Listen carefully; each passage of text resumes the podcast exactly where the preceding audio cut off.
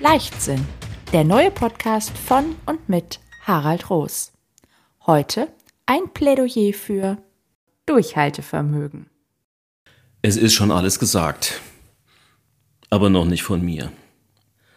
Was hab ich mich im Gerichtssaal manchmal darüber geärgert, wenn Kollegen am Ende eines langen Verfahrens oder eines langen Hauptverhandlungs ihre Schlussvorträge, ihre Plädoyers gehalten haben, ohne jegliche Rücksicht darauf, dass das meiste davon schon gesagt worden war in diesem Verfahren, wenn auch von anderen Personen. Da wurde dann stur am eigenen inneren Fahrplan festgehalten, manchmal sogar am schriftlich vorbereiteten Plädoyer ausformuliert bis ins letzte Wort. Ich konnte das nicht nachvollziehen und dachte, ist denn da jegliche geistige Flexibilität abhanden gekommen? Kann man denn nicht das, was vorbereitet war, anpassen an die veränderten Verhältnisse und Bedingungen, wenn das doch jetzt schon dreimal gesagt worden ist? Da weiß es doch dann schon jeder. Gleichzeitig ist mir durchaus sehr bewusst, dass es oftmals der Wiederholung eines Reizes bedarf, damit dieser tatsächlich eine Wirkung entfaltet. Die Würze und steter Tropfen hüllt den Stein. Was ich hier in diesem Podcast so alles von mir gebe, ist an vielen Stellen ja nur mit meinen Worten das, was andere schon lange vor mir gedacht oder gesagt haben.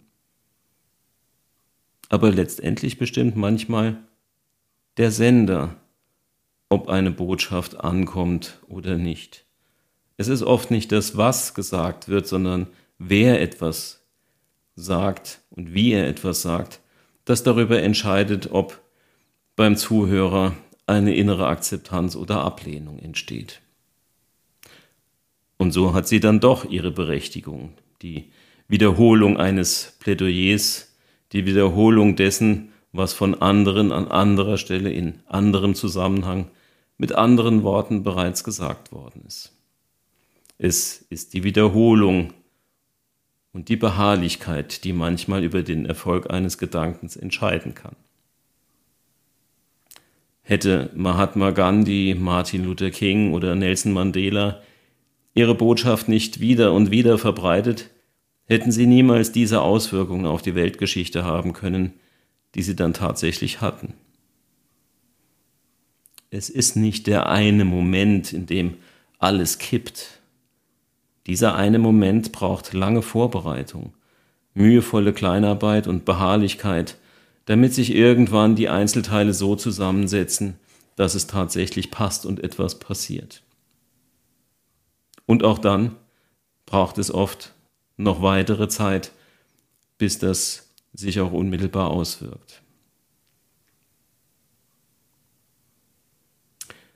Bevor ich Jura studiert habe, habe ich noch eine Banklehre gemacht. In dieser Zeit habe ich einen Vortrag von André Costolani gehört, dem großen Börsenguru der 80er und 90er Jahre. Der alte Ungar hatte im Grunde genommen nur eine Kernbotschaft. Er sprach davon, dass es an der Börse nur zwei Typen gibt. Die hartgesottenen und die zittrigen. In seiner etwas merkwürdigen Sprache hat er das oft wiederholt. Er war der Auffassung, dass nur die Hartgesottenen wirklich erfolgreich an der Börse sein können. Mit Hartgesottenen meinte er, dass es Durchhaltevermögen braucht, dass man Aktien, Wertpapiere auch dann halten muss, wenn die äußeren Umstände eigentlich komplett dagegen sprechen. Er war der Auffassung, dass es das Durchhaltevermögen ist, das über den Erfolg oder Misserfolg einer Mission entscheiden kann. Ich denke, da ist einiges dran. Aber für Durchhaltevermögen braucht es ein entsprechend klares Commitment.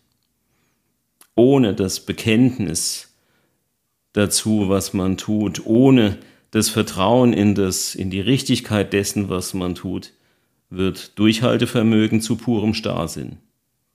Da muss man genau hinschauen. Commitment, Vertrauen, Durchhaltevermögen dürfen nicht blind werden. Aber ein auf ein sehendes Auge und kritisches Hinterfragen gestütztes Vertrauen rechtfertigt jegliches Durchhaltevermögen. In diesem Sinne, lasst uns hinterfragen, ob wir auf dem richtigen Weg sind. Und dann aber dranbleiben an dem, was wir begonnen haben. Ich denke, dann ist wirklich für uns alle Großes möglich.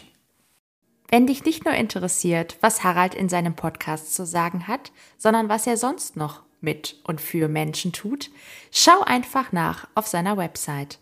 Unter www.harald-roos.de findest du mehr zu seinen Seminaren und Coachings. Er freut sich auf dich.